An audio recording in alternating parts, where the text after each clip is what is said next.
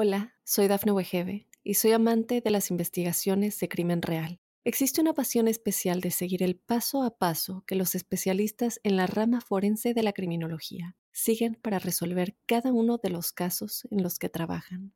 Si tú, como yo, eres una de las personas que encuentran fascinante escuchar este tipo de investigaciones, te invito a escuchar el podcast Trazos Criminales con la experta en perfilación criminal, Laura Quiñones Orquiza, en tu plataforma de audio favorita.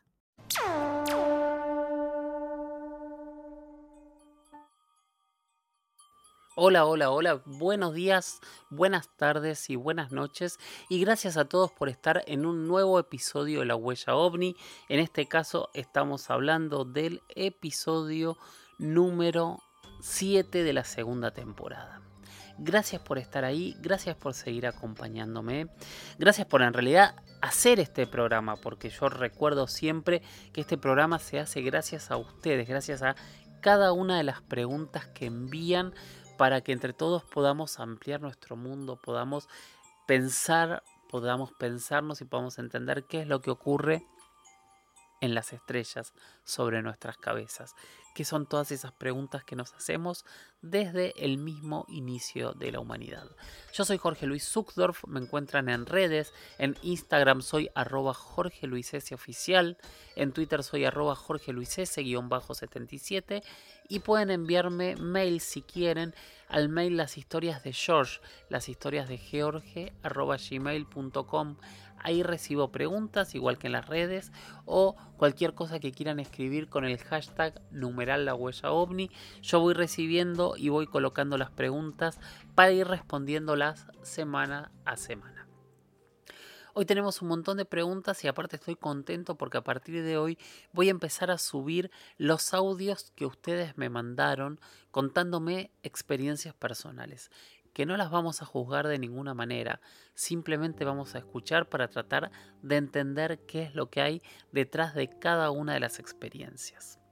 Bueno, nuestro primer, eh, nuestra primera respuesta del día de hoy es una respuesta que tiene muchísimo tiempo, que es una pregunta que me hizo Cap Ocha o el pulso del trip, como es el usuario en Instagram, que me dijo, hola Jorge, ¿podrías comentar algo en la huella ovni sobre Robert Shimos?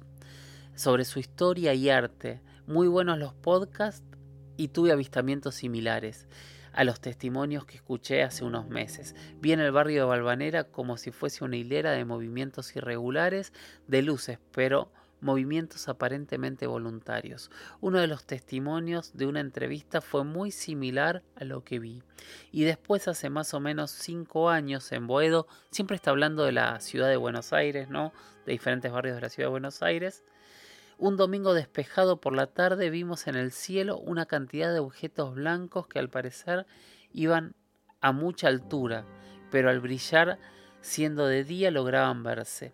A diferencia de la primera que te comenté, no me dejó la sensación de ovni, aunque no sé qué sería, me pareció algo que sería explicable. La primera sí fue sorprendente, saludos.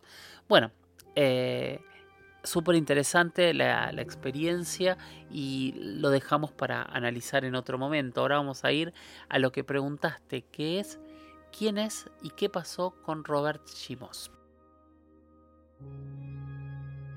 Tengo que confesar que no la conocía y me fascinó. Me fascinó a tal punto que realmente quiero contactar a este señor para entrevistarlo. Yo no sé si ustedes saben quién es, pero voy a pasar a contarles que Robert Chimos es un artista, un escultor y pintor español que nació en Barcelona en 1943 y tiene algunas frases como dibujaré a los aliens hasta que no pueda más o lo único que le falta al Museo del Prado en Madrid es una pintura de un ovni. Bueno, este señor durante gran parte de su vida se dedicó a trabajar en su arte, a trabajar en cuadros, en pinturas, en esculturas, pero tuvo una experiencia, de estas experiencias que parecen ser muy fuertes, y ese, ese momento le cambió la vida para siempre. Él cuenta que todo ocurrió en 2009, cuando tuvo que viajar a Fortaleza, en Brasil, y cuenta que una tarde salió a caminar para poder inspirarse en, un paisaje que quería pintar. Justamente llevaba hojas y, me imagino que un lápiz, ¿no? Porque no sé con qué dibujó, pero llevaba hojas y lápices con él y salió a caminar. Cuenta detalles de, de, los árboles, de cómo estaba el cielo. O sea, hace una construcción del lugar que es increíble y lo que cuenta es que de golpe, encima de su cabeza, él vio un ovni. Y él dijo, wow, realmente existen. Y entendió que tenía una oportunidad única. Y se habrá sentado en el suelo, me imagino que es una de las preguntas que me gustaría hacerle. Y empezó a dibujar. Y empezó a darle forma y a, plasmar en una hoja lo que estaba viendo en el cielo. Lo que cuenta que mientras él hacía eso a su alrededor empezaron a aparecer como rayos de luz que después él mismo analiza como si le hubiesen hecho algún tipo de Y mientras miraba la nave de golpe observó que había una ventanilla abierta y dos seres lo observaban. Él describe uno como mujer, otro como hombre, de hecho plantea vestimentas y diferentes elementos que tendrían puestos. La cuestión que su descripción es muy parecida a lo que nosotros hoy conocemos como reptilianos. Él habla de unos seres eh, cuello largo, pieles grises, con, con escamas, que lo observaban desde ahí. Ese contacto, cuenta Robert, a él le, le llevó casi tres horas y en esas tres horas hizo 10 bocetos diferentes de estos seres y del platillo volador que poco tiempo después, en octubre de ese mismo año, inauguró eh, en una galería con estas obras que llamó Contacto. Y a partir de ahí le empezaron a pasar cosas extrañas, como que eh, le aparecían voces, escuchaba voces que él suponía que eran estos mismos seres agradeciéndole la difusión.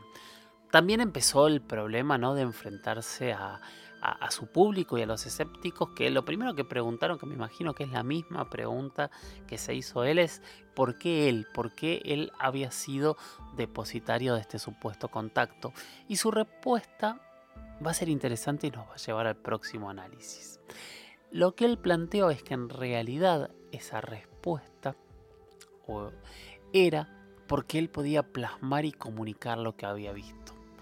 Entonces, hay un tema que es interesantísimo, porque cuando nosotros nos vamos al pasado, tantas veces hemos hablado de figuras extrañas plasmadas en cuadros medievales, renacentistas, eh, de arte sacro de las primeras épocas y de los primeros eh, siglos del cristianismo, de, no sé, de las cuevas, de las guanginas, de eh, Toro Muerto en Perú, de, de tantos dibujos a lo largo de toda la historia del arte de la humanidad que no tienen sentido, que son objetos volando, que son caras extrañas, que son seres parece, que pareciesen tener escafandra.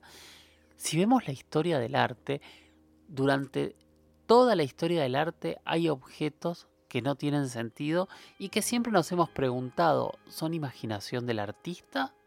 ¿O es que el artista observó algo extraño en ese momento? Y la segunda pregunta, entonces, es, ¿eso sigue ocurriendo? ¿Es lo que pasó con Robert Chimos? Él podría haber plasmado estas mismas imágenes si hubiese nacido en mil 500 o en 1300 o en el 900 o incluso antes de Cristo? Los artistas, ¿qué nos están queriendo decir? Nos están dando una interpretación de algo que han visto y cómo puede ser, si no es algo que han visto, que tantos artistas alrededor del planeta en tantos años tan tan distintos hayan logrado plasmar cosas tan similares, que no son cosas extrañas a lo que cientos de miles de otros testigos de ovnis e incluso de seres han visto alrededor del planeta, ¿no? Y las descripciones increíblemente van coincidiendo. Entonces, ese es el punto donde a mí me parece un tema muy importante y muy, muy interesante para conocer, investigar y tratar de comprender dos cosas. ¿Qué es lo que vio Robert Chimos? Y si eso que vio lo transforma en parte de un club selecto de artistas que desde el inicio de los tiempos, por algún motivo que tal vez ni ellos sepan, nos están tratando de decir algo. No sé qué piensan ustedes, pero para mí es un tema fascinante.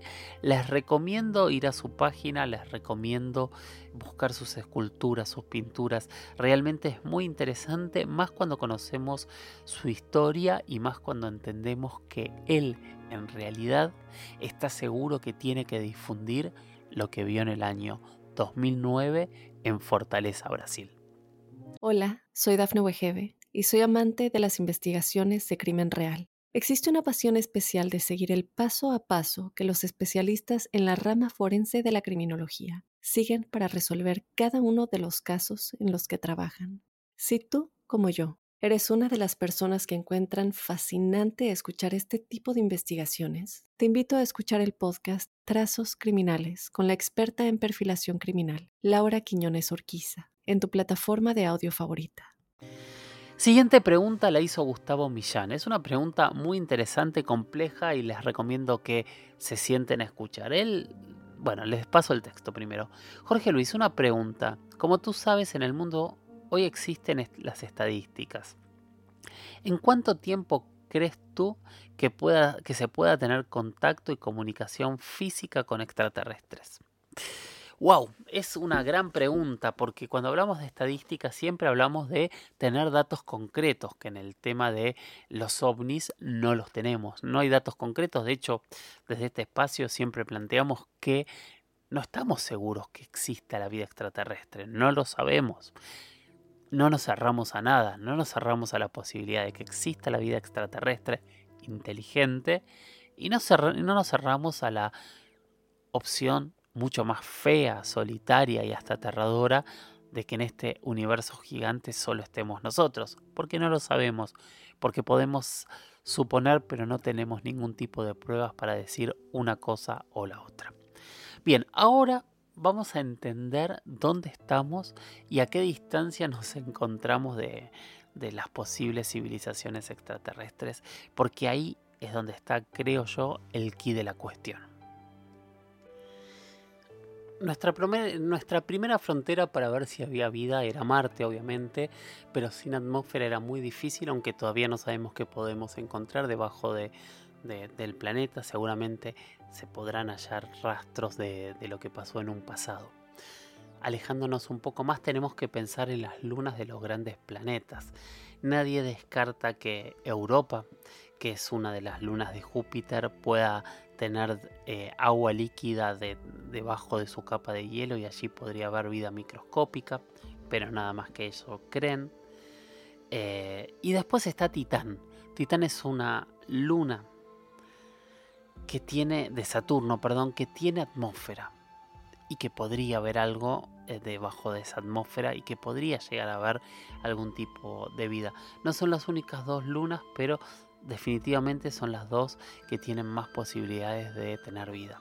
Después de eso nos tenemos que alejar del sistema solar para pensar en planetas con posibilidades de vida.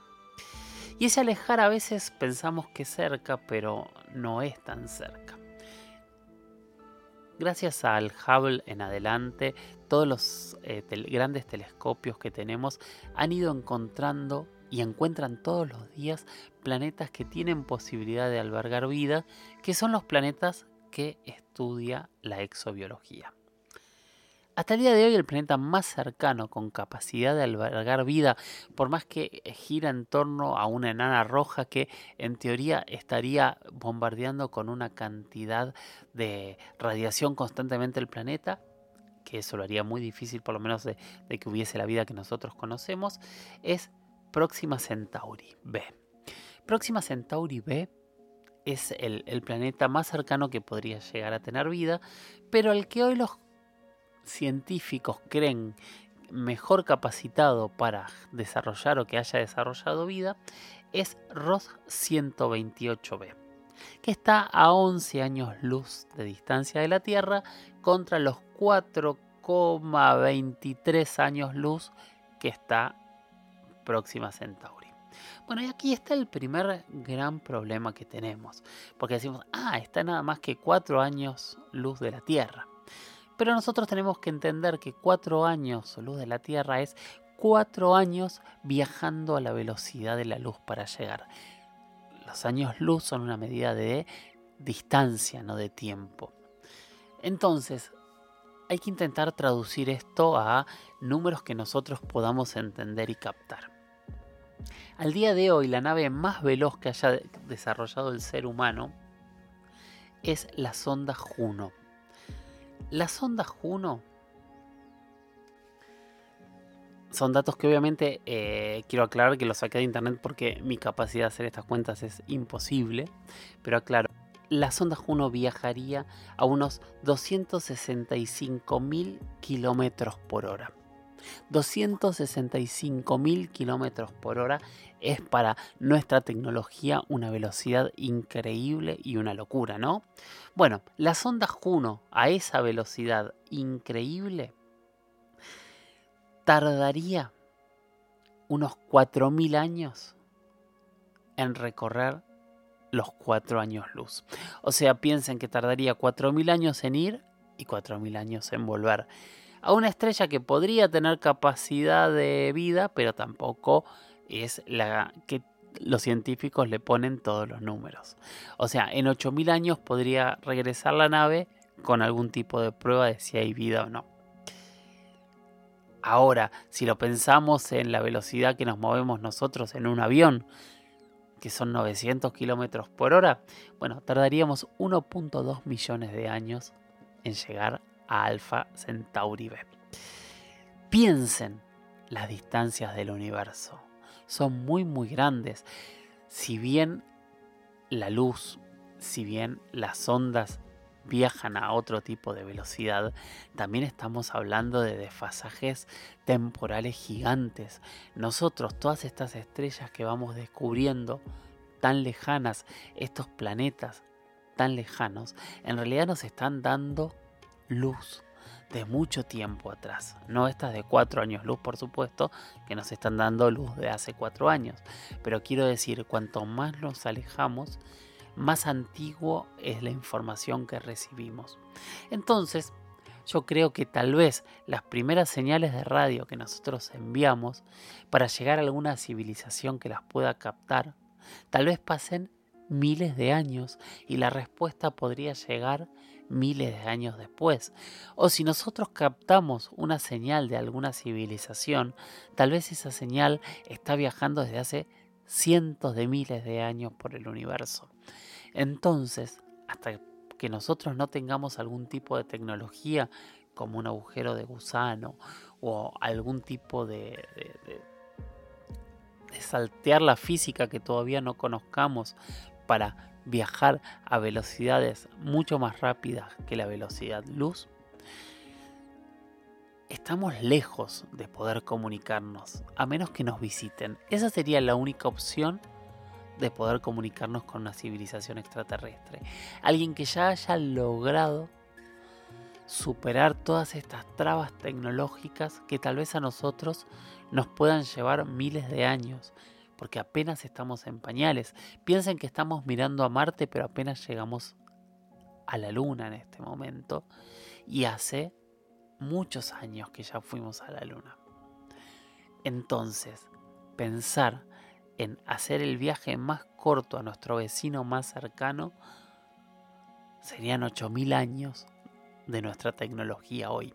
Estamos tan lejos de poder nosotros ir a comunicarnos con una civilización que podría estar en algunos de estos planetas, que por ahora lo único que nos queda es esperar y en esa espera tener algún contacto definitivo. Obviamente hay un montón de gente que dice todos los días que tiene contacto, pero yo hablo de un contacto definitivo en donde nadie tenga dudas de que eso realmente sea así nada, Gustavo es un poco nihilista, es un poco eh, desesperante, pero yo creo que cuando nos enfrentamos al tamaño del universo, a, la edad del universo, que tiene más de 14 mil millones de años, piensen en eso, traten de entender esos números, eh, nos sentimos, sentirnos una hormiga sería eh, crearnos gigantes, porque somos mucho, mucho,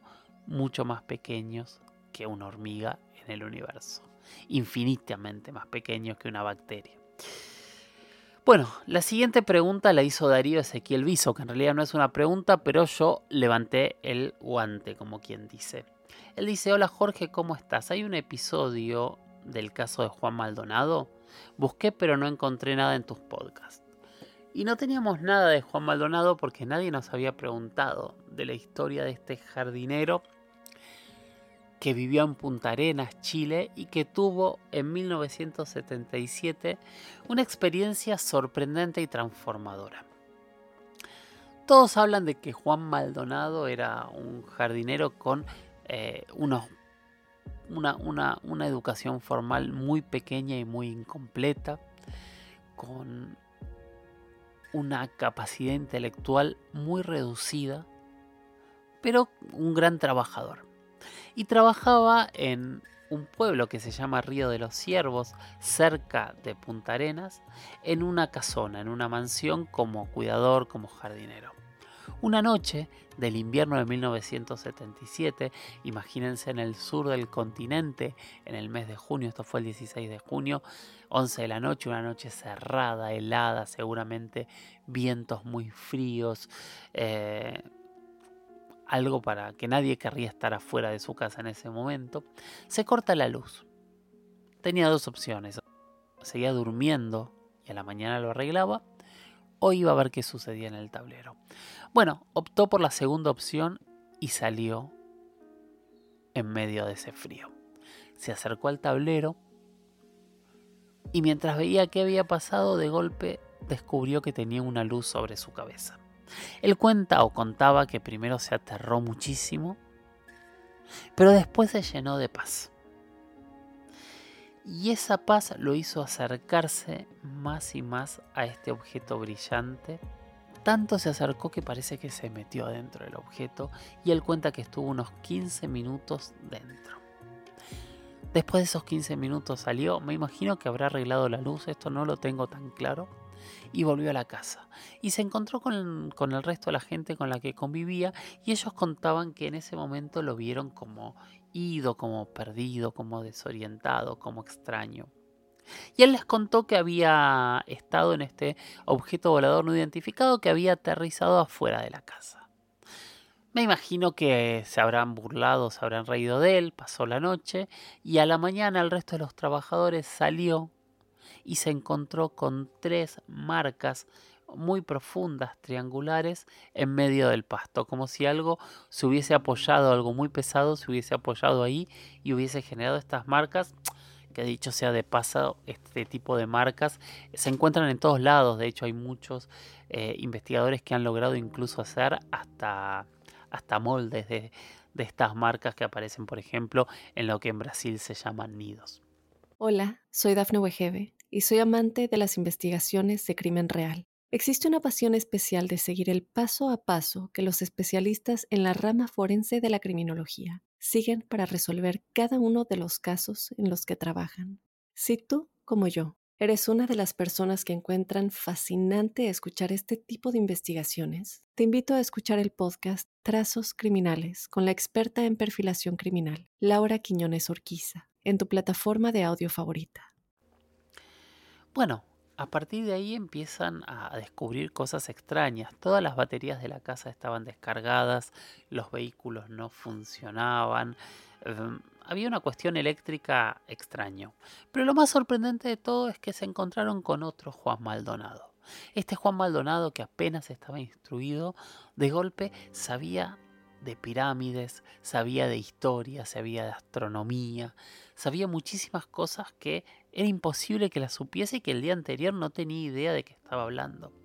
Y él contó, y lo siguió contando por mucho tiempo en medios e investigadores, incluso se le hicieron eh, hipnosis regresivas para entender qué había ocurrido, pero lo que él contó es que estos seres le contaron, valga la redundancia, que habían llegado a la Tierra para intentar salvar al ser humano que estaba en franca decadencia, que ya habían estado en otros momentos, que por ejemplo habían sido los autores de las pirámides, y que así como estaban en la Tierra, eh, habían poblado muchísimos otros planetas con vida. Este relato lo sostuvo durante toda su vida Y lo sorprendente de este relato es que él no buscó lucrar con, el relato, sino que él eh, trató siempre de esconderse, de ocultarse, de no hablar, y de hecho murió eh, escapándose y siendo un desconocido de estos temas y tratando de dedicarse a lo que siempre se dedicó en, Punta Arenas, que era a los jardines, al trabajo manual. Eh, no, no, no, se dedicó de ninguna manera a, a explotar esto que le había ocurrido. Lo más interesante de todo es que entre las facultades y más allá del conocimiento que le habría dejado este encuentro, lo que cuentan los investigadores es que también él tuvo eh, un despertar de dones paranormales. Lo que cuentan sobre todo es que Juan Maldonado a partir de ese momento contaba con una especie de capacidad telepática, en donde podía saber qué es lo que pensaba la gente, en donde captaba señales de radio, de televisión, eh, sin tener aparatos cerca, donde se le hicieron muchísimas pruebas en donde siempre eh, respondió de manera correcta a lo que otros pensaban. Em, se le hicieron muchos estudios. Esos estudios están sobre todo esta capacidad paranormal que se le despertó a partir de este momento. Que yo pienso en otros casos, como el de Juan Pérez, que si alguien no escuchó el episodio, está en el podcast, es el episodio número 90 de la primera temporada, donde es una historia en el mismo momento y similar donde también se, le despiertan algún tipo de capacidad, que obviamente hay que tratar de entender y comprender qué es lo que ocurrió, contra qué estuvo Juan Maldonado, contra qué estuvo Juan Pérez y qué es lo que pasó para empezar a, desarrollar dones que prácticamente muy muy poca gente tiene y que es debatible entender si son este, reales o no, pero en los dos casos, tanto eh, las premoniciones de, Juan Pérez como este, esta supuesta telepatía de, Juan Maldonado prácticamente fueron comprobadas y entendidas como reales. Ellos hablaban de estos seres, ¿no? Que decían que eran este, pleyadianos, nórdicos, seres este, rubios, de ojos celestes, muy, muy altos, y que venían con una función pedagógica, ¿no? A tratar de llevarnos por el buen camino. Ojalá lo logren. Es interesante entender cómo a partir de la década del 70 las historias de este tipo de seres se fueron regando y, potenciando en todo el planeta. Es para pensar y para investigar qué hay detrás de estas historias y de estos mensajes que nos fueron llevando, llegando perdón, por todos lados. Bueno, espero haber sido concreto y, haber narrado bien la historia. Y ahora nos vamos a quedar con esto que yo estoy feliz porque es con lo que vengo insistiendo desde hace muchísimo, muchísimo tiempo, que es eh, una historia en primera persona. En realidad hoy es en primera persona, pero también ahora van a entender que es en primera, pero en tercera, pero en realidad es en primera. ¿Por qué? Porque la historia es un audio que envió Juan José Manguera. Y lo que me puso en el mail fue, buenas noches Jorge, envío en archivo adjunto el audio del relato sobre el contacto con seres extraterrestres que tuvo mi madre en el año 97. Siempre me hizo ruido esta historia, pero desde que creo rotundamente en la teoría de que no estamos solos en el universo, me inquieta mucho pensar por qué fue elegida como receptora de mensajes de seres de otro mundo. Muchas gracias por escucharlo y espero que sea un aporte interesante para difundir en tu comunidad. Un gran saludo desde Salta. Bueno, y lo que él nos envió es el audio de su madre, de Nora, que es lo que vamos a escuchar a continuación. Nora Pérez Zamora contando su experiencia. Hola, buenas tardes. Mi nombre es Nora Eugenia Pérez Zamora, vivo en la ciudad de Salta, en el noroeste de la República Argentina y en el cono sur del continente americano.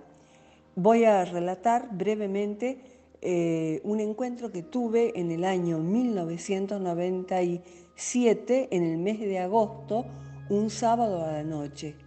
Estaba en mi casa, en mi domicilio, y mm, aproximadamente a las 11 de la noche, hacía mucho frío en agosto y eh, tengo un ventanal en la cocina que da, por supuesto, hacia la calle. Cuando yo estaba mm, haciendo un café, levanté la vista y vi en la rotonda, al frente de mi casa, tres figuras de aproximadamente tres metros de altura, de color plateado. Eh, las figuras se manifestaban paradas, este, quietas, pero como si fuera una película, se desdibujaban. Entonces yo pensé que alguien podía estar haciendo alguna proyección de imágenes, pero estaban ahí. Entonces yo dejé lo que estaba haciendo, un café que estaba preparando, y me vine y me vine adentro a las habitaciones para contarle a mi esposo eh, lo que había visto. Y en el momento en que yo me dirigía a, a, a la habitación, al dormitorio, en la puerta de la cocina, quedé parada y volví hacia atrás. Yo no recuerdo cómo volví, pero sí estaba nuevamente frente al ventanal observando a, estos tres, a estas tres figuras de aproximadamente plateadas, aproximadamente tres metros. No alcancé a verles completamente la cara, pero eran figuras, este, digamos, semi-humanas, eran aparentemente desde la distancia, podrían ser unos 6, 7 metros, pueden haber estado más, 8 metros, eran figuras humanas, de hombres. Eh, lo que me llamó la atención era la altura y también me llamó la atención en que no sentí temor. Por el contrario, cuando yo estaba parada ahí, empecé a recibir mensajes que venían a mí como una cinta grabada que me transmitían y me daban dos, este, dos, me dieron dos misiones para determinadas personas que, son de mi, que eran de mi conocimiento. Em, yo escuchaba todo esto, pero no, no era una voz, sino era una proyección que yo sentía en mi cerebro de todo este mensaje.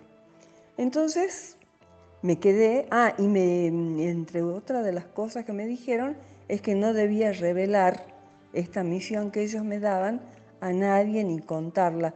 Por eso nunca la relaté, esta es la primera vez que yo la cuento.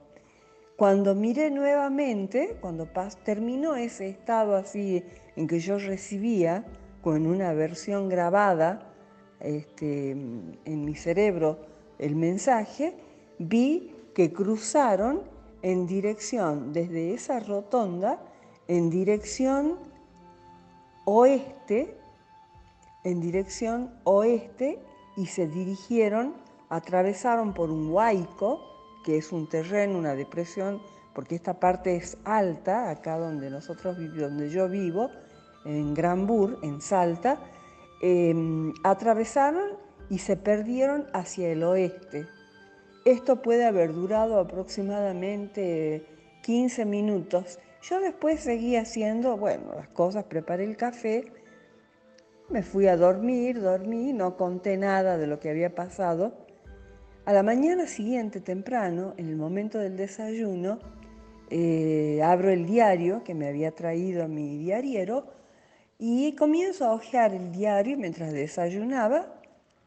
Y cuando llego a la página central del diario local, que se llama El Tribuno, veo, leo una noticia, un titular que decía, flotilla una flotilla de, naves extraterrestres atravesó la ciudad de Salta desde Campo Quijano, que es una localidad cercana, que es el portal de los Andes, que está por el camino eh, que, por el que se sube para ir a Chile, este, que atravesó Campo Quijano, salió desde Campo Quijano, atravesó toda la ciudad de Salta en dirección al oeste por el cielo eh, y desapareció, siguiendo a unos camioneros que lo habían visto que venían por la ruta.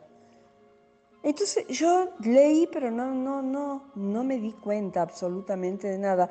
Cuando vuelvo a ver, entonces ahí entendí que en el momento ese en que estaban los, los tres hombres plateados, los tres visitantes, que estuvieron acá en la rotonda, fue el momento en que las naves estaban atravesando.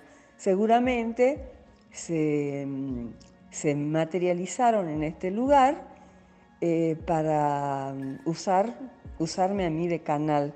Bueno, entonces me llamó la atención, por supuesto me sorprendió, se puede buscar en los archivos este, eh, del diario, esto fue en el año 97. Después, eh, al mediodía, cuando yo salí a hacer una compra, venía hacia mí, de frente, caminando, la persona para la que yo había recibido el mensaje. Por supuesto lo saludé, le pregunté, también una persona muy especial, muy espiritual, muy amiga. Le conté lo que le, le dije, no le conté lo que me había pasado, pero sí le recomendé lo que había recibido, el mensaje que había recibido. Y después me confirmó que fue exitoso. Estaban por este, quitarle una vivienda, por el banco le iba a secuestrar una vivienda por falta de pago, de una situación medio difícil económica, pero logró salvarla. Y ese es uno de los mensajes que me había dado esta persona, este ser que se patentizó esa noche, la noche del sábado. Y después el lunes, cuando fui a mis tareas habituales, yo soy profesora de literatura, de lengua y literatura, vino hacia mí, me encontré con la primera persona que me encontré en la sala de profesores, es con la persona a la cual le tenía que dar el mensaje, pero el mensaje no tenía que ser oral, sino que yo tenía que transmitirle a través de mi mirada, de la vista, hice descender un rayo de luz que entró por la cabeza de esa persona y le curó una enfermedad de la que estaba padeciendo. Y fue así. Entonces, este, esa fue la experiencia que yo tuve. Eh, después consulté con unos amigos acá que tuvieron experiencias de avistamientos, acá en Salta, cerca de Cachi, cerca de Campo Quijano, cerca de la Quebrada del Toro, y me dijeron que sí, efectivamente, al pasar esas naves, los viajeros del espacio se habían este, hecho, se habían, a ver, con ese don de ubicuidad que tienen, se habían este, bajado, habían, se habían patentizado acá al frente de mi casa para darme esa misión en ese, ese trabajo. En ese momento, en el año 96, 97 fue, sí, agosto del 97, yo leía muchísimo sobre este tema y siempre me interesó el tema de los viajeros del espacio. Esto fue este fue el contacto que yo tuve esa noche del mes de agosto, un sábado, que hacía muchísimo frío y al otro día este, se revelaron, bueno, se me cumplieron todos los, los mensajes, los pude llevar a cabo las misiones que me habían encomendado con todo éxito. Bueno, muchísimas gracias.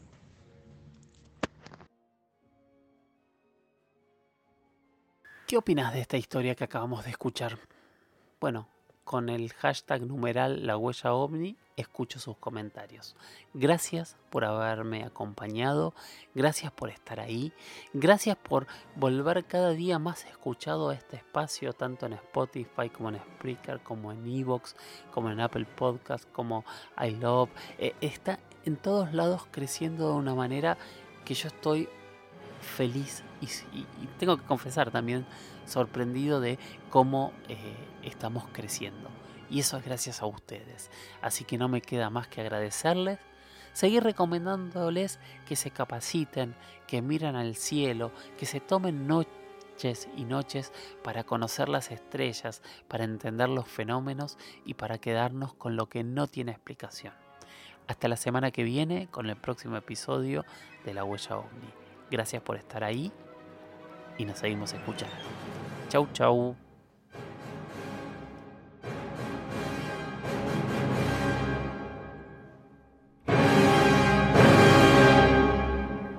Hola, soy Dafne Wegebe y soy amante de las investigaciones de crimen real. Existe una pasión especial de seguir el paso a paso que los especialistas en la rama forense de la criminología siguen para resolver cada uno de los casos en los que trabajan.